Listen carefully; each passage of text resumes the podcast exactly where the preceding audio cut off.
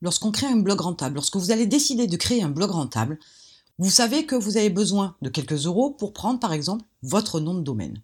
Et vous savez aussi qu'il y a des outils dont vous allez avoir besoin. Vous savez aussi que ça va vous coûter un petit peu d'argent. Vous savez que de toute façon, vous ne pouvez pas avoir une activité sans investir. Mais souvent, il y a des coûts cachés auxquels on ne pense pas. Alors, ils ne sont pas cachés et on n'en parle pas pour mentir et pour vous faire miroiter que la création d'un blog rentable ne vous coûte pas grand-chose. Ce sont des coûts cachés parce que ce sont des coûts auxquels on ne pense pas, des coûts qui, au final, ne sont pas censés être des coûts supplémentaires qui sont trop importants au bout d'une année, au bout de deux ans, au bout de trois mois, au bout de six mois, etc. Ce sont des coûts auxquels on ne pense tout simplement pas parce qu'il y a des choses à prendre en considération. Alors un exemple. Vous avez acheté votre nom de domaine et vous l'avez acheté avec une promo. Eh bien, le coût caché est que cette promo-là n'est pas répercutée l'année suivante. Vous avez peut-être pris aussi un hébergement. C'est la même chose.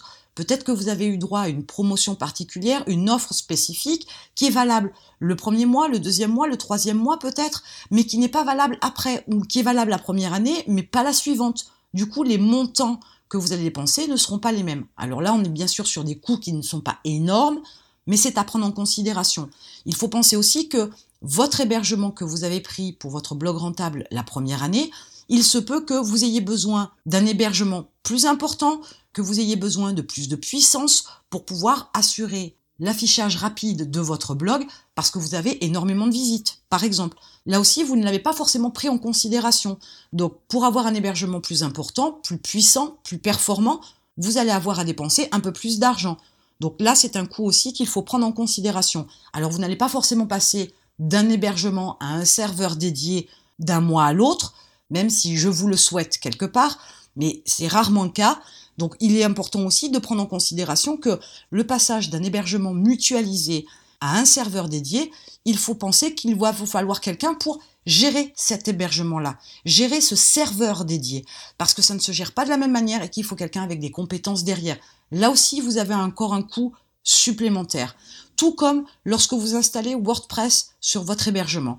Au départ, vous allez pouvoir l'installer très facilement, sauf qu'il nécessite de l'entretien, sauf qu'il peut y avoir des bugs, sauf qu'il y a des modifications que vous voudriez par exemple apporter. Là, une fois de plus, vous devez faire appel à un prestataire. Il y a sûrement des compétences que vous n'avez pas à ce niveau-là, et vous avez besoin de déléguer ces actions-là, ces tâches-là, ces modifications-là, cet entretien-là de votre serveur tout comme de votre CMS à un prestataire qui prendra en charge toute cette partie-là. Ça, ça a un coût. Et là, on est sur des budgets nettement plus importants. Il faut y penser. Lorsque vous avez aussi installé votre WordPress sur votre hébergement, il se peut aussi que vous utilisiez des extensions qui soient gratuites. En fait, il y a beaucoup d'extensions qui sont totalement gratuites, d'autres qui sont freemium. Autrement dit, vous avez accès à quelques fonctionnalités qui, elles, sont gratuites, mais si vous voulez aller plus loin, vous devez payer. Ça aussi, on n'y pense pas toujours on pense que tout se met en place et qu'on a besoin de rien d'autre et on s'aperçoit qu'au final, on pourrait avoir besoin d'une fonctionnalité supplémentaire, de statistiques supplémentaires aussi sur une extension spécifique. Et tout ça fait qu'on ne pense pas qu'on peut avoir besoin d'argent en plus pour pouvoir payer ces fonctionnalités-là sur ces extensions-là.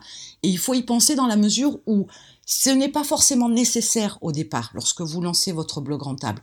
Ce n'est pas forcément utile pour vous au départ, mais ça peut venir par la suite. Donc il est toujours intéressant de savoir à quoi s'attendre pour pouvoir anticiper, pour pouvoir être proactif et mettre de l'argent de côté pour pouvoir prévoir ses dépenses supplémentaires. On est sur la même approche concernant le thème, c'est exactement la même chose. Vous avez accès à une galerie de thèmes gratuits sur WordPress et il y en a beaucoup qui sont aussi totalement gratuits. D'autres sont aussi sous une formule freemium avec un thème de base mais des fonctionnalités qui sont payantes.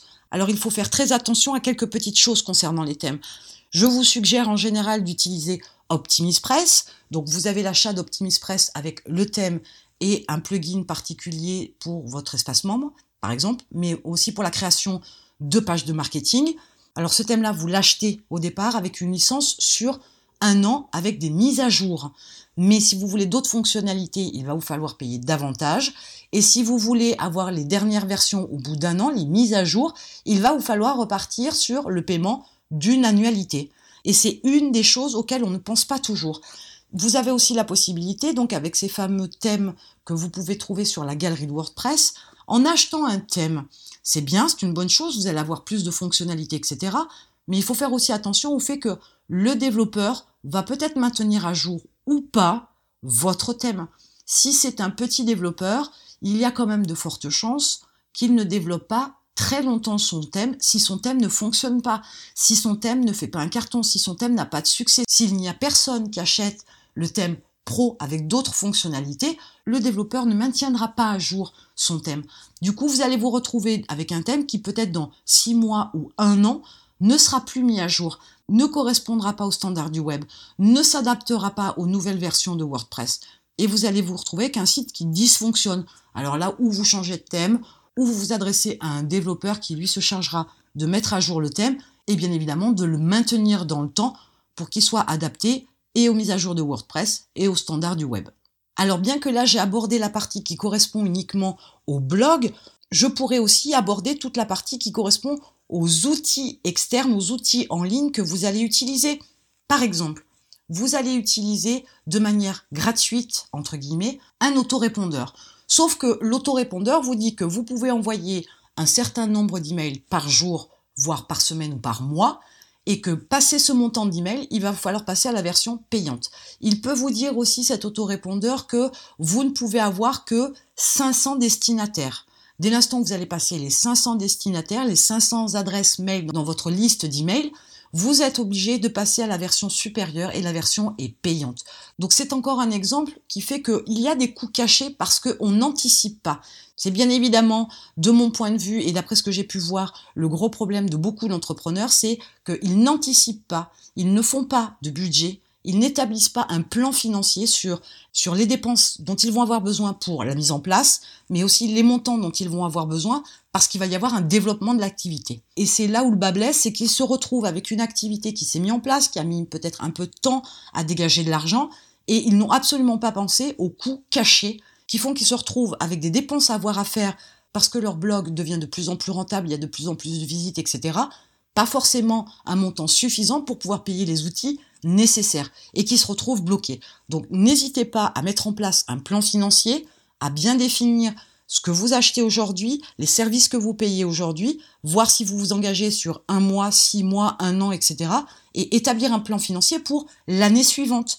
En ayant cette anticipation-là, vous avez l'opportunité aussi de gérer au mieux votre budget pour pouvoir développer votre activité, pour pouvoir créer un blog qui soit rentable et qui ne vous mette pas dans une situation financière délicate parce que vous n'avez pas développé votre activité correctement, parce que vous n'avez pas mis l'argent de côté pour vos outils, parce que peut-être que vous avez même laissé à l'abandon une activité que vous avez lancée, et qu'au final, à un moment donné, vous vous réveillez, vous décidez de la relancer, mais vous avez ces fameux coûts que vous n'aviez pas pris en considération au préalable, qui fait que vous vous retrouvez dans une situation où vous n'avez pas forcément ce budget-là pour pouvoir remettre en route votre activité. Alors n'hésitez pas à mettre en place un plan financier sur les coûts de vos outils, les coûts de votre activité dans la création d'un blog rentable, dans la création d'un blog qui doit se développer, et de mettre en place donc et pour la première année, mais aussi pour la seconde année, et anticiper vos besoins pour savoir où vous allez. Plus vous avez déterminé la destination, plus vous pouvez détailler votre chemin et vous permettre d'atteindre votre destination avec plus de facilité. Et en attendant, je vous retrouve de l'autre côté.